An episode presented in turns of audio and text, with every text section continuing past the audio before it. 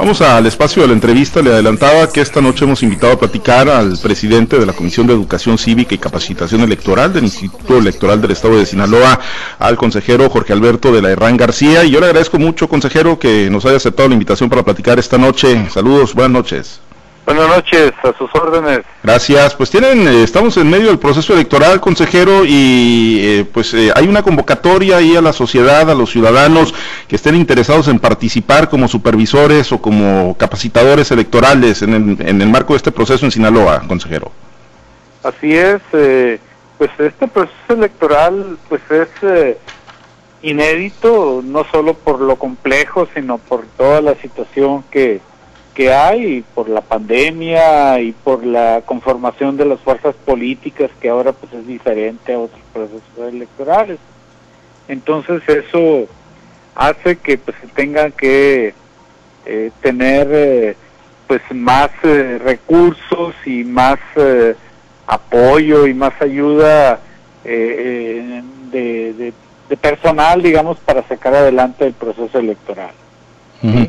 Y, Así que, mande. Sí, no, adelante, adelante, consejero. Este, y bueno, eh, en pasados procesos electorales, al menos en el pasado proceso electoral, que tuvimos selección concurrente con el INE, pues eh, se, se vio esta figura del eh, capacitador electoral de este y eh, el INE tenía en el pasado proceso electoral, eran tres elecciones, del presidente de la República, de diputados federales y de senadores. ¿sí? Eh, y nosotros teníamos solamente de presidente municipal y de diputados locales. Entonces ya se dio este ejercicio, digamos, de, colaboración eh, muy estrecha. ¿Por qué? Porque la, en, el mismo día, en el mismo proceso electoral, la gente va a elegir a sus eh, este, autoridades federales como eh, autoridades estatales. Solo que en este proceso electoral la cantidad de, de, puestos, digamos, que están en competencia a nivel eh, local, a nivel estatal, pues son más. Es gobernador, presidentes municipales, y diputados locales y a nivel federal solamente es de diputados eh, federales, ¿no? Así que eh, ahora el, el trabajo, digamos, para el Instituto Electoral del Estado de Sinaloa, pues es mucho más que para el Instituto Nacional Electoral. Y, en función, sí, y en función de ello, bueno, pues obviamente, pues eh, eh, lanzan la convocatoria para, pues, tener a los supervisores, los capacitadores y luego, pues, proceder a, la integración de las eh, mesas directivas de casilla. Consejero, ¿de cuántas personas estamos hablando para esta convocatoria? Mira, de, este, de, la cantidad de personas de los capacitadores estamos hablando de un poco más de 1.200. ¿sí? Y, y de este y, de los coordinadores eh, pues serían un poco menos de 100 sí está todavía eh, a discusión porque el INE pues está eh, tanteando digamos a nivel nacional la situación porque pues es compleja y, y los cambios que hay semana a semana pues son muchos. Entonces el INE a nivel nacional tiene que ir regulando todo esto, ¿no? Además de que también eh, los institutos electorales eh, locales eh, pues tienen dificultades para el presupuesto, ¿no? Entonces, por un lado tenemos que hay necesidad de mucha mucha gente que nos apoye para capacitar a los funcionarios de casilla, ¿sí?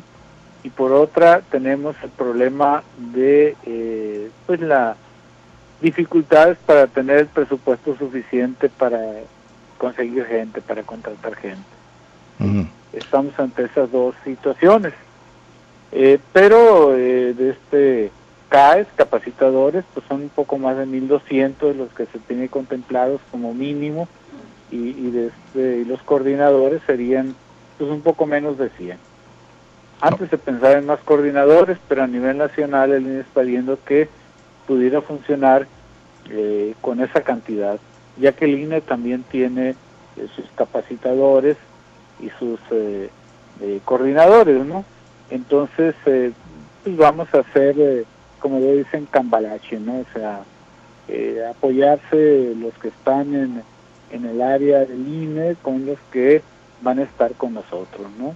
Entonces, pues va a ser un trabajo con ellos, un trabajo pues, armónico y coordinado para sacar adelante el proceso electoral. ¿Quiénes se pueden inscribir, eh, consejero? ¿Quiénes pueden participar o, optar para, para, ser capacitadores o supervisores eh, en el marco de este proceso electoral, ¿no? ¿Y qué requisitos deben de cumplir? Mira, eh, prácticamente todo ciudadano que tenga interés en participar eh, podrá hacerlo. Hay algunas eh, condiciones. La primera es que pues no sea participante activo en ningún partido político. esa es la clave, ¿no? y lo otro es que viva en, en, el área donde va a trabajar, ¿no? Él, él va a solicitar eh, por ejemplo, en, eh, en Guasave o en el Fuerte, eh, participar, pues bueno, pues debe de vivir en esa área, ¿no? El INE establece como medida que la persona preferentemente viva en, en el distrito electoral federal donde está solicitando, ¿no?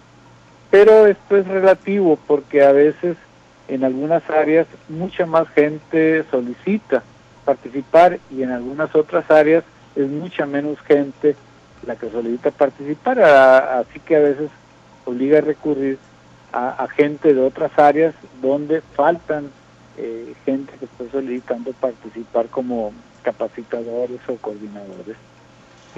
Entonces, eh, eh, te digo, es, es algo eh, relativo, ¿no? Esa, esa medida, el de vivir en el área donde se va a participar. Esperemos que así sea para que tengan que movilizarse menos.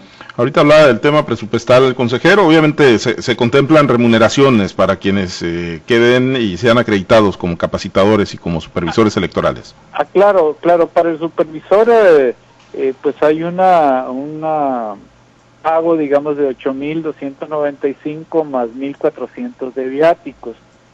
Y para los capacitadores es 6.295 más 1.400 de viáticos. Y ellos van a estar eh, contratados entre el 5 de mayo y el 13 de junio. Ese sería el periodo, aunque antes de esta fecha, antes del 5 de mayo, pues ellos van a tener una plática, una revisión de documentos, un pequeño examen una entrevista eh, de este para pues, para seleccionarlo no eso va a ser antes del 5 de mayo eh, de este pero su periodo de trabajo ya formal va a ser entre el 5 de mayo y el 13 de junio. Y, la convocatoria, eh, ¿hasta cuándo tienen todavía de plazo los ciudadanos interesados en registrarse, consejero? en el periodo es hasta el 29 de este mes todavía hasta el 29 de marzo. ¿Y, cómo, eh, cómo, anda el ánimo? Si hay buena respuesta de parte de la ciudadanía, eh, si hay interés, digo, ahorita comentaba usted y es una realidad, estamos en medio de una eh, pandemia que pues a mucha gente la obliga a mantenerse resguardada, a evitar contactos y salir lo menos posible, pero bueno, también hay un tema de, de, cultura cívica, de cultura democrática y también de necesidades financieras. ¿cómo anda el interés de parte de la ciudadanía por participar? Mira, de, varía. En algunas eh, regiones del estado se han inscrito muchísima gente, en otras un poco menos, sí. Pero sí hay hay buena buena respuesta hasta ahorita, ¿no? Hay buena respuesta. Eh, el dato último no lo tengo. Estaba viendo que en algunas eh, de este, consejos electorales en distrital, sí. Pues, eh, tenían eh, dificultad, digamos, para registrarlos, ¿no? Porque la aplicación que, que nos manda el INE tuvo fallas, entonces, ¿cómo se registran? Porque tiene que ser en línea el registro. Bueno, pero entonces conocí de cuántos el día de hoy solicitaron a unos consejos y bueno, la cantidad de gente que solicitó solamente el día de hoy pues fue buena, ¿no? Ya que tenemos 24 consejos distritales ¿sí? y 12 municipales, Entonces ahí están solicitando, ¿no? En un lugar cerca de su casa, porque los consejos están distribuidos por toda la geografía del estado, ¿no? Entonces ahí van a ir a solicitar y deberían de, eh, de este, capturar su información en una aplicación. El asunto está en que, que ha fallado, ¿no? Al menos el día de hoy, ayer eh, estuvo fallando. Entonces, bueno, eso no hay problemas. Eh, los datos, digamos, se, se toman a, pues, a, mano, ¿no? En, papel y pluma, ¿no? Y, y ya luego se, se reenvían a, a, las oficinas centrales del Instituto Electoral y allá pues, ya se les da curso, ¿no? Eh, de este, pero sí, la respuesta ha sido buena hasta ahora.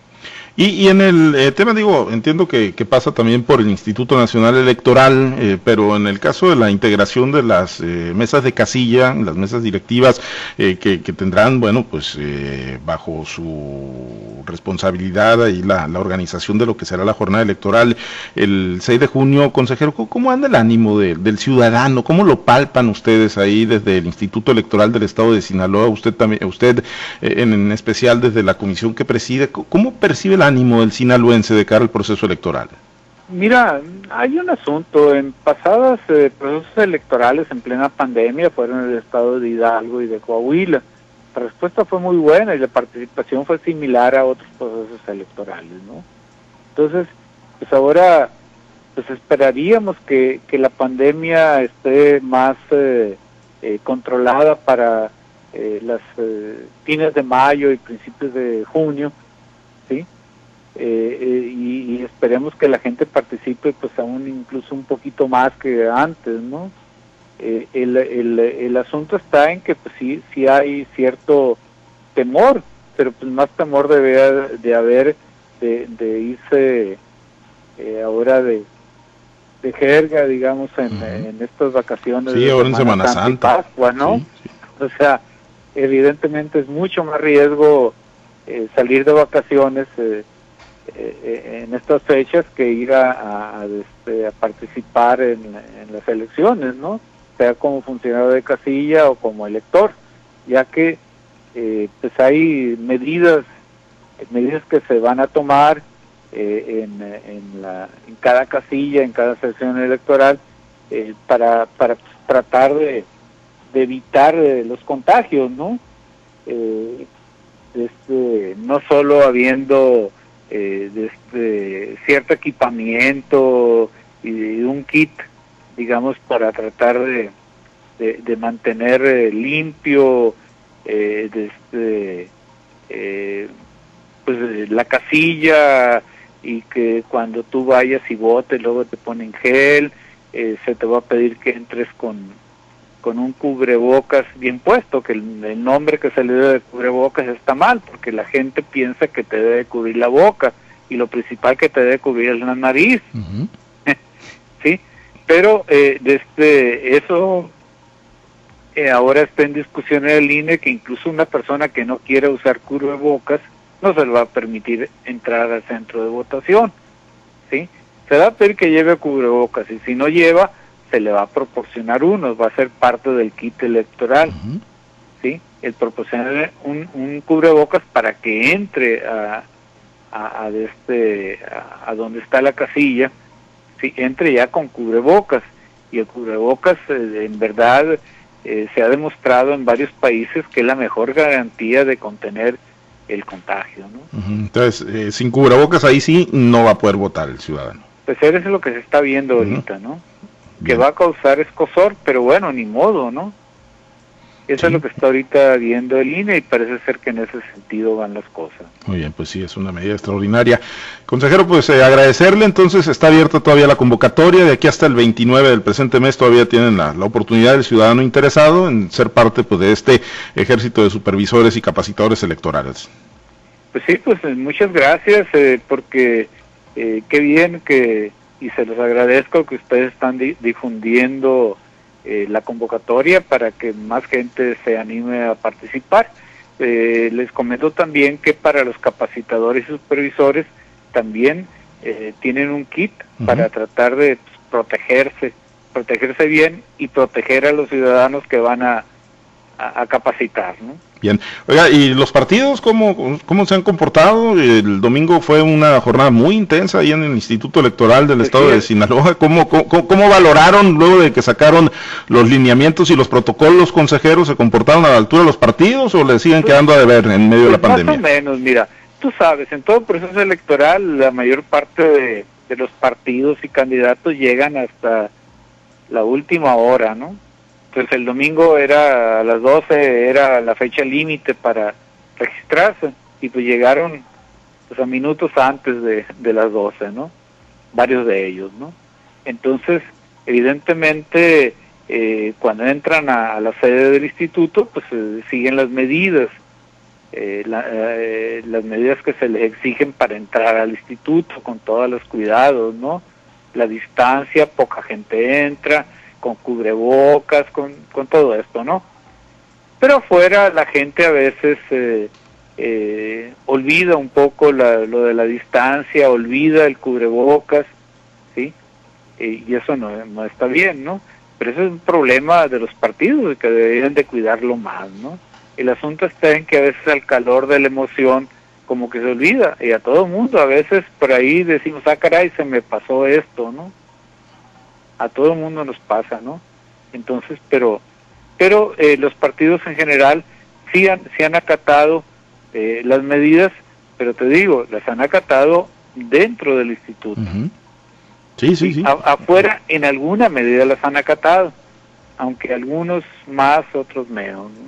Bueno, pues esperemos que, que crezca el nivel de conciencia conforme se acerque el arranque de las campañas. Muchas gracias, consejero. Le aprecio mucho que haya aceptado platicar con nosotros. Por permitirnos difundir eh, eh, desde la convocatoria para invitar a la ciudadanía a que participe ayudando al instituto y ayudando a, este pues a la ciudadanía a que salga un buen proceso electoral. Esperemos. que es tan complejo y tan diferente a los anteriores es, muy buen aprendizaje también para los que participan. Esperemos que no haya necesidad de aplicar protocolos en otra pandemia, ¿no? Lo que no queremos es otra pandemia, pero bueno, ahí van a quedar ya para la posteridad todos estos protocolos y lineamientos. Gracias, consejero. Pues, un abrazo. Gracias Es el consejero Jorge Alberto de Lerrán García, presidente de la Comisión de Educación Cívica y Capacitación Electoral.